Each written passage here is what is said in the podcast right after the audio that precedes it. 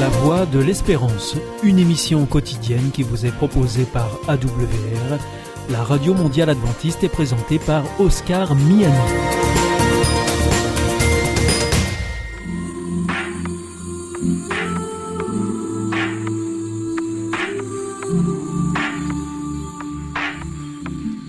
L'instant Bible. La Bible à la portée de tous, avec la pasteure Élise Lazarus et le pasteur Carl Johnson, présenté par Gétro Camille. Après avoir trahi son père et son frère, après avoir été trahi par son tour par son tonton qu'il a exploité pendant 14 ans, Jacob est enfin à la croisée des chemins. Va-t-il continuer dans le monde de l'arnaque ou bien va-t-il enfin se prendre en main? C'est ce que nous allons voir aujourd'hui avec nos deux amis et invités de choc, Élise Lazarus. Bienvenue Élise. Et Carl Johnson en forme olympique, Carl. Oui, comme d'habitude. Comme d'habitude, bienvenue, on est content de t'avoir. Et bienvenue à vous. Ce père de la foi, Jacob, eh bien, va nous donner une première piste et on va prendre ensemble, si vous voulez bien, les Bibles dans la Genèse au chapitre 32. Et si vous avez par bonheur une Bible, n'hésitez pas à l'ouvrir avec nous. C'est toujours sympa de l'avoir en main, de voir par soi-même le texte biblique. Genèse 32, versets 1 à 8. Alors, Élise, est-ce que tu veux lire ça, s'il te Oui, plaît bien sûr. Laban se lève tôt le matin. Il embrasse ses filles et ses petits-enfants, il les bénit et retourne chez lui. Jacob continue sa route, et des anges de Dieu viennent à sa rencontre. Quand il les voit, il dit C'est un camp de Dieu. Et il appelle cet endroit Mahanaïm. Jacob envoie devant lui des messagers à son frère Ésaü. Celui-ci est au pays de Séhir, dans la campagne d'Édom. Il donne cet ordre aux messagers Voici ce que vous direz à Ésaü. Ton serviteur Jacob te fait dire ceci. J'ai vécu chez Laban et j'y suis resté jusqu'à maintenant. Je possède des bœufs et des ânes, des moutons et des chèvres, des serviteurs et des servantes. J'ai voulu te donner ces nouvelles, mon maître, pour que tu te montres bon envers moi. Les messagers reviennent auprès de Jacob. Ils disent Nous sommes allés voir ton frère Ésaü. Lui aussi vient à ta rencontre avec 400 hommes. Alors, Jacob est rempli d'une peur terrible. Il divise en deux groupes les gens qui sont avec lui, les moutons et les chèvres, les bœufs et les chameaux. Alors, on commence par voir dans ce texte euh, qu'il y a des anges de Dieu qui vinrent à la rencontre de Jacob. Mais c'est quoi un ange? De quoi est-ce qu'on parle? Est-ce qu'on parle de petites créatures qui ont des ailes et qui volent, euh, habillées tout de blanc, avec des trompettes ou des petits cœurs De quoi est-ce qu'on parle exactement? Qu'est-ce que c'est qu'un ange? Est-ce qu'on peut avoir un éclairage? Dans le monde des, religions, il y a le concept de l'ange est, présent. Dans les trois monothéismes, ça se ressemble. Dans les religions non chrétiennes, on parle beaucoup plus d'esprit méchant ou de- d'esprit favorable, mais qui et les rôles sont pratiquement les mêmes. La Bible est remplie de la présence des anges et est-ce qu'il y a une réplique dans le monde séculier de cela? C'est intéressant de savoir comment le, le monde séculier réagit et parce que nous sommes dans- quand même dans un contexte de racines chrétiennes. Alors, euh, je me rends compte que dans la publicité, on voit souvent des anges avec les ailes euh, toutes blanches, comme tu viens de les décrire. tu vois, on, Hollywood, dans plus d'un film, se représente des anges. Mimi, l'ange gardien, tout le monde, tout le monde Oui. l'a vu. Tu vois. Joséphine, l'ange gardien. Jo- Joséphine. Oui, oui. C'est Joséphine, l'ange Je crois qu'on l'appelle gardien. Mimi aussi. mais- Exactement. oui, mais Mathis, c'est la. Ah oui, c'est ça, oui. C'est oui. ça, c'est ça. Et, mais finalement, quand on va en profondeur, par extension, peut-être le personnage de l'ange biblique, on ne le retrouve pas systématiquement, mais il y a toujours dans le langage moderne ce sentiment, eh bien, d'esprit, d'onde, de protection qui vient de ceci ou de cela. Euh, le, le vocabulaire du New Age est rempli d'éléments qu'on peut rapprocher. Mais je dirais que c'est surtout dans le monde biblique que nous voyons avec la famille trinitaire, Dieu le Père, le Fils, Saint-Esprit, ensuite la famille des anges, des anges qui sont restés obéissants et les anges déchus, etc. Et Saint Paul, dans une de ses épîtres, dira ce sont tout simplement des esprits au service du salut des hommes. Nous voyons quelques anges L'ange Gabriel, par exemple, présent à des moments particuliers de l'histoire du salut, n'est-ce pas? Et Jésus est entouré d'anges. Même il dit, je peux faire venir une corde d'anges alors qu'il était menacé. Donc euh, voilà, bibliquement, ce sont des personnages très présents. Et alors ils servent à quoi ces personnages? Est-ce qu'ils ont une utilité particulière? En fait, on parle, enfin, on parle en effet d'anges dans la Bible, dans l'Ancien Testament, dans le Nouveau Testament. Souvent, quand quelqu'un voit un ange euh, tangiblement, donc dans la, dans la réalité, il se présente comme un être humain. En tout cas, il n'y a pas de description particulière. Euh, parfois même, ils se rendent pas tout de suite compte que c'est des anges. Ça, ils prennent une forme qui a l'air d'être celle d'un être humain. Il y a des fois des anges qui sont vus dans des visions, donc dans des rêves. Et là, c'est déjà plus impressionnant. Donc, c'est des gens qui essaient de décrire ce qu'ils voient. C'est pas toujours simple. Tout ce qu'on a, c'est ils sont très impressionnants au point que, par exemple, le prophète Daniel, il en voit un, il tombe par terre en, disant mais c'est incroyable ce que je vois. Euh, il y a aussi, on, nous cite euh, des moments où, par exemple, dans le, le, sanctuaire ou le temple qui est décrit dans la Bible, où Dieu avait dit vous allez construire, il avait dit bah, vous allez faire des statues d'anges, et c'est là où on dit qu'ils avaient des ailes. Donc c'est un peu difficile parce qu'il y a des descriptions diverses. Ce qu'on peut retenir à chaque fois, le même, la même chose, c'est les anges, ils sont là pour apporter des messages de la part de Dieu ou être des protecteurs. C'était le cas, par exemple, les statues qui représentaient des anges, c'était pour représenter le fait qu'il y a quelque chose qui protégeait là le sanctuaire et par extension aussi les êtres humains. Donc, c'est difficile de donner une corporalité, parce que est-ce qu'ils prennent juste une forme pour que quand on les voit, on n'ait pas peur, etc. C'est pas dit exactement. La seule chose qu'on nous dit, c'est des gens en ont croisé, ils existent, ils sont là, et ils sont là ou bien pour donner un message précis de Dieu, ou bien cette idée de protection. Alors on aime l'idée de des anges protecteurs. Je suis pas sûre que à chaque moment de ma vie j'ai deux anges derrière moi euh, qui disent attention elle va traverser, quelqu'un va la renverser, je vais la tirer en arrière. Là je pense qu'on va un peu loin dans l'imagerie, mais il y a quand même cette idée qu'il y a plein de choses qui nous dépassent. Peut-être qu'on ne voit pas, mais où Dieu n'est pas seulement très loin là-haut et il en a un peu rien à faire de ma vie quotidienne. Je crois que les anges sont aussi un concept pour nous dire Dieu est là dans ton quotidien et il s'y intéresse aussi. Oh, très intéressant.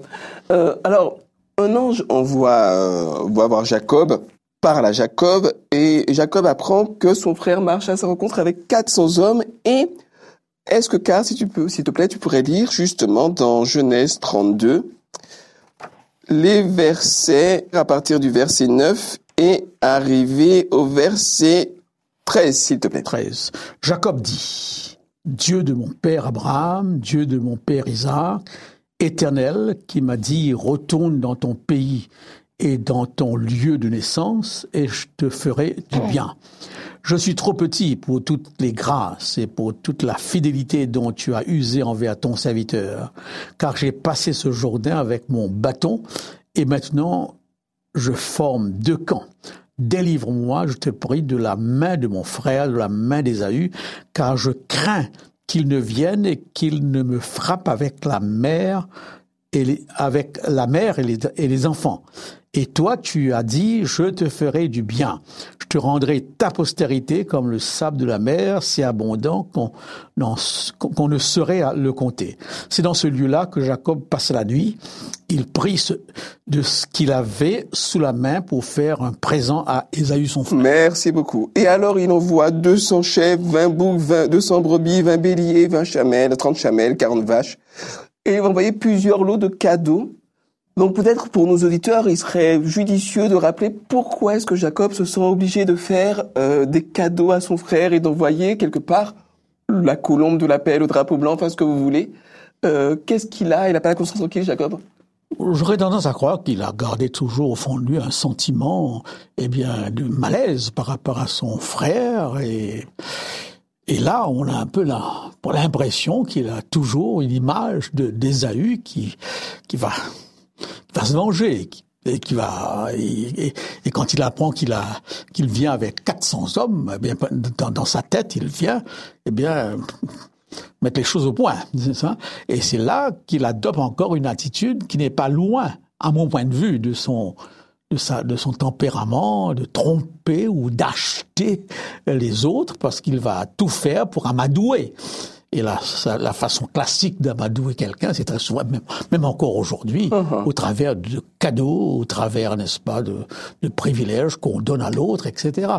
Euh, donc, mais là, tout laisse croire qu'Ésaü ne vient pas du tout dans cette intention belliqueuse par rapport à son frère, soit il a passé à autre chose, il l'a oublié.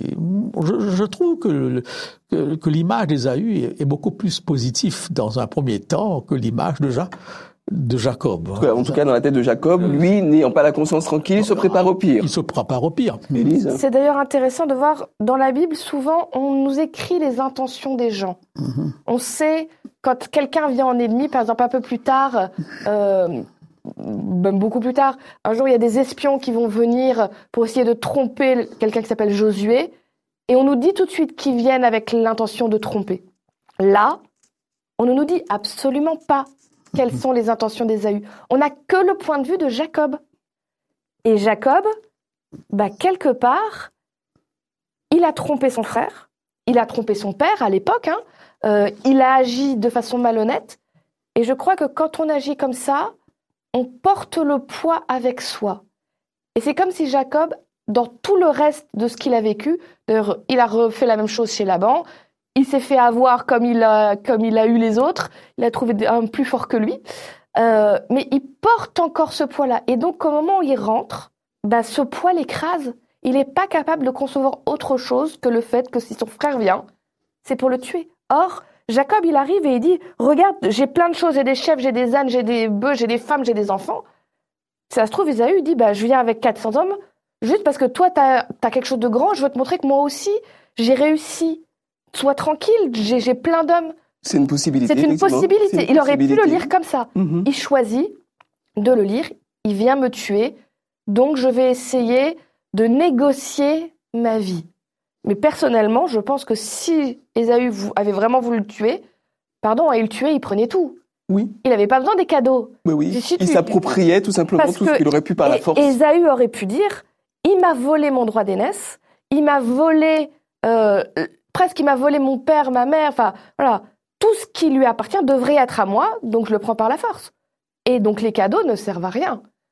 C'est pour ça d'ailleurs que Jacob sépare en deux en disant si tu les premiers avec les deuxièmes on s'enfuit. Je perdrai de la moitié de mes enfants et de mes biens, mais bon, je sauverai le reste. J'ai mieux que rien. Donc il est vraiment dans le dans une vision extrêmement négative même de lui-même. Il ne voit pas comment il aurait pu être pardonné. Et c'est beau de voir que Ésaü n'est pas du tout dans cet état d'esprit-là. Très bien alors. C'est clair qu'il a peur parce qu'il il parle même de sa femme, des femmes et des, en, mm. des enfants qu'Ésaü pourrait. Donc, euh, en effet, je crois que le contraste est, est grand. Mais en même temps, cette promesse faite à Abraham de ta postérité, il l'a aussi reçue. Donc, il y a du côté divin une promesse, donc euh, sa postérité, et en même temps la crainte qu'Ésaü euh, menace, et, etc. Donc, il vit une ambiguïté là dans par rapport à Dieu, ça, et par rapport à son frère. Bah, et d'ailleurs, pour continuer dans ce sens-là, euh, euh, l'épisode qui est juste après, dans lequel qu'on va résumer, peut-être dans lequel euh, ce qui semble être un ange de Dieu descend et, et Jacob lutte avec lui. Hein, on peut peut-être prendre quand même euh, les versets 25 euh, à 29, s'il te plaît, Élise. Oui. De Genèse 32 toujours. Hein, donc, n'hésitez pas, chers amis, à prendre le texte biblique avec nous. Jacob reste seul. Quelqu'un lutte avec lui jusqu'au lever du jour. L'adversaire de Jacob voit que dans la lutte, il n'arrive pas à être plus fort que lui. Alors il le frappe à la hanche, et pendant le combat, il le blesse à la hanche. Puis il dit à Jacob, Le jour se lève, laisse-moi partir. Jacob répond, Je ne te laisserai pas partir. Bénis-moi d'abord. L'autre demande, Quel est ton nom? Jacob répond, Je m'appelle Jacob. L'autre continue, Tu ne t'appelleras plus Jacob, ton nom sera Israël. En effet, tu as lutté avec Dieu et avec les hommes et tu as été le plus fort. Bon, alors je voudrais vous demander, c'est quand même curieux cet, euh, cet euh, épisode dans lequel on commence par changer le nom de Jacob. Alors, pourquoi est-ce qu'on change son nom? Que symbolise cette lutte? Pourquoi est-ce qu'il s'appelle Israël et puis Jacob? Que signifiait Jacob? Répondez dans le désordre à l'un ou plusieurs de ces éléments. Allez-y, feu partez.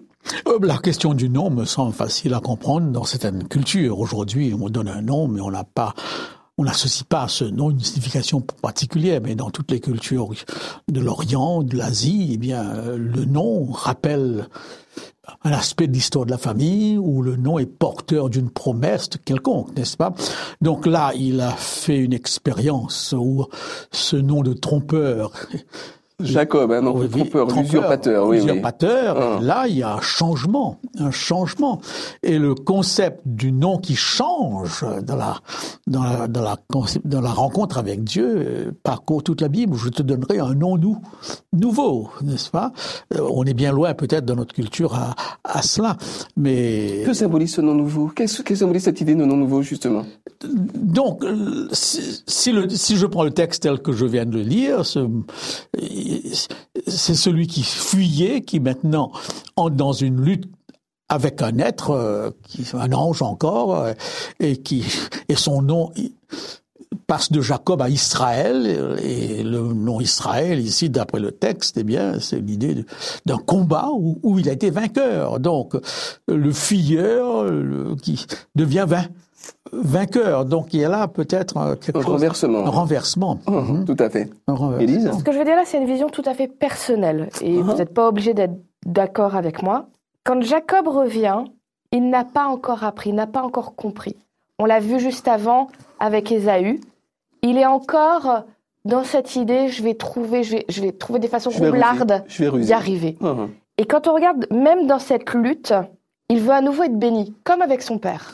Mais pour être sûr d'être béni, il se bat et l'autre lui dit laisse-moi partir, dit je te laisserai pas partir jusqu'à ce que tu me bénis. Il n'a toujours pas appris à lâcher prise. Et je pense que ce changement de nom est plus qu'une promesse qu'un fait. Jacob est encore pour l'instant le tricheur, le roublard, celui qui magouille pour arriver. Mais quelque part, Dieu est en train de lui promettre que cette, cette identité-là, il n'est pas obligé de la garder pour toujours. Et que là, ce combat-là, il l'a pas gagné, Jacob. C'est pas vrai. je veux dire, il est face à un ange, l'ange lui a déboîté la hanche. Qu'est-ce que tu veux dire qu'il a gagné Si l'ange voulait partir, il partait. Mais il y a une étincelle de quelque chose. Jacob veut que quelque chose change. Il est au bout du bout du bout. Il a perdu son père, il a perdu sa mère. Il les reverra pas. Euh, en tout cas, il reverra pas sa mère. Il, pense que son frère veut le tuer. Il est dans une angoisse quand même. Je, je retourne sur le moment où, où il pense que son frère va le tuer. Il fait une fois des cadeaux. Et puis il voit un deuxième serviteur, lui dit on reprend la même et tu fais la même chose et tu vas lui donner des cadeaux. Et un troisième serviteur, tu fais le même, tu vas lui envoyer des cadeaux. C'est plus raisonné, c'est plus raisonnable. C'est quelqu'un qui est de plus en plus dans l'angoisse. Ça monte, ça monte, ça monte. Et je crois que ce combat, c'est Dieu qui donne une porte de sortie à Jacob en lui disant là, tu as besoin de quelque chose pour penser que ça va aller bien. Parce que tu es en train de perdre les pédales. Donc, tu vas avoir ce combat, tu vas t'accrocher à quelque chose, tu es toujours toi-même, tu es toujours incapable de juste lâcher prise. Je vais t'aider à apprendre à lâcher prise étape par étape, je te le promets. Tu ne seras plus Jacob, tu vas devenir Israël. Et là, je fais le lien avec nos vies. Je ne sais pas si vous connaissez cette, phrase, je, meurs d'un tas de choses qui ne me sont jamais arrivées. Tu veux expliquer un petit peu cette phrase? Nos angoisses, 90% de nos angoisses sont sur des choses qui ne se passeront jamais parce qu'on se fait les pires scénarios dans la tête et ça monte, ça monte. Surtout pour les personnes qui ont tendance à l'angoisse. Ça prend une place énorme et écrasante. Et je pense que Jacob était un grand angoissé.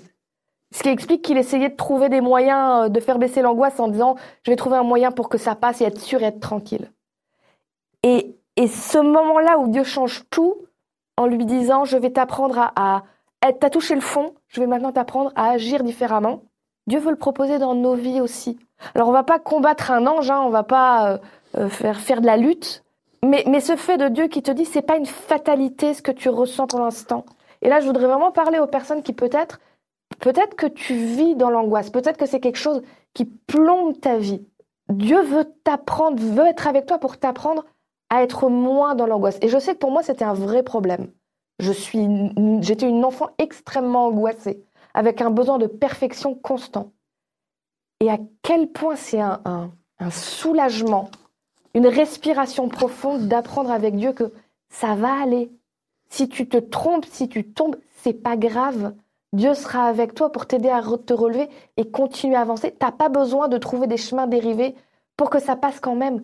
Suis la voie que Dieu propose, suis tes valeurs et il va être avec toi et tu vas pouvoir arrêter d'angoisser tout le temps. Et c'est suite à ça que Jacob a vraiment commencé à changer. deux approches très intéressantes et complémentaires. Merci beaucoup. Merci de nous avoir suivis. Nous avons plaisir à partager ces moments avec vous. Nous vous disons à très bientôt. Au revoir. C'était l'instant Bible avec la pasteur Élise Lazarus et le pasteur Carl Johnson, présenté par Gétro Camille.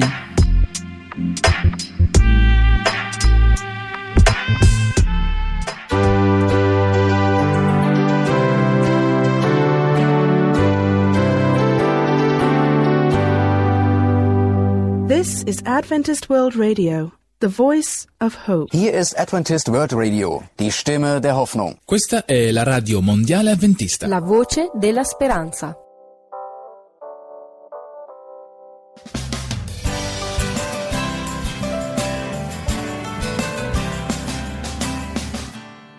Tu promesa me acompaña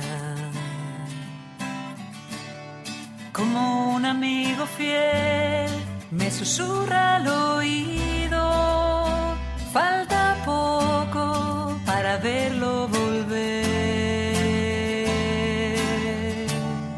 Tu promesa me da fuerzas,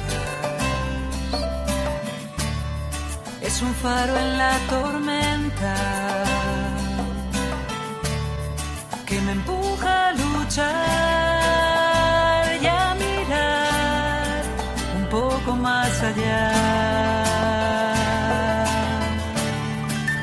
Y tu alegría se posa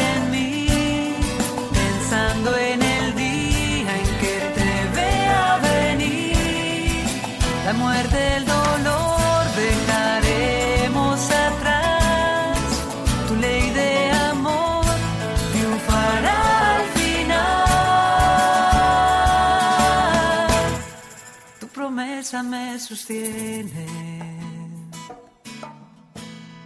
En el medio del dolor, ella brilla más fuerte y me cuenta que hay un mundo mejor. Y yo sigo esperando,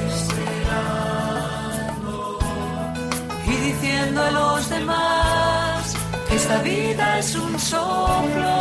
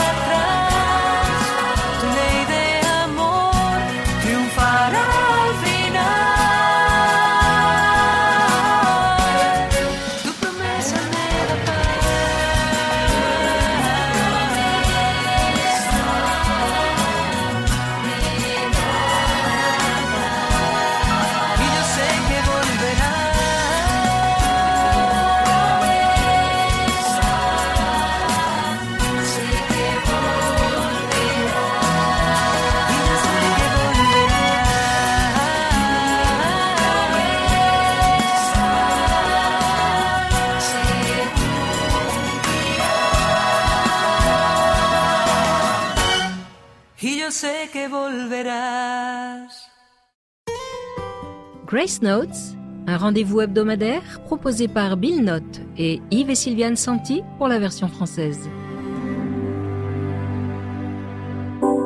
Un hymne à la grâce. Il est difficile de chanter la grâce libératrice quand tout ce que nous connaissons, ce sont des chants sur l'effort. Nous reprenons en chœur des qualités conçues pour nous faire grimper toujours plus haut, des chants sur le courage, sur le risque et la foi. Mais nous découvrons ensuite que nous manquons cruellement, tristement de ces trois qualités. Nos promesses sont des cordes faites de sable. Notre discours interne mène au doute critique sur nous-mêmes.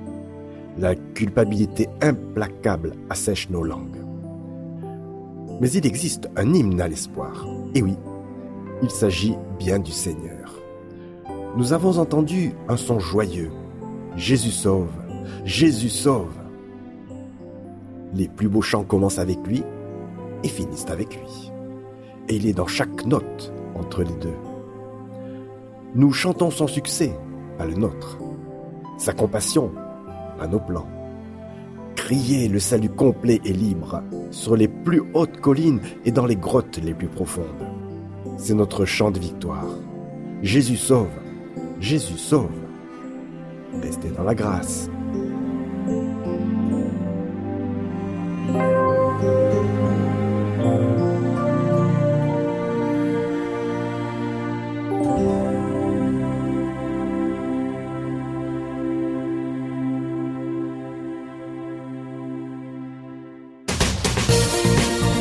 Notre émission est maintenant terminée. C'était la Radio Mondiale Adventiste, la voix de l'espérance. Je vous souhaite à présent une très bonne continuation. Que Dieu vous bénisse. À demain.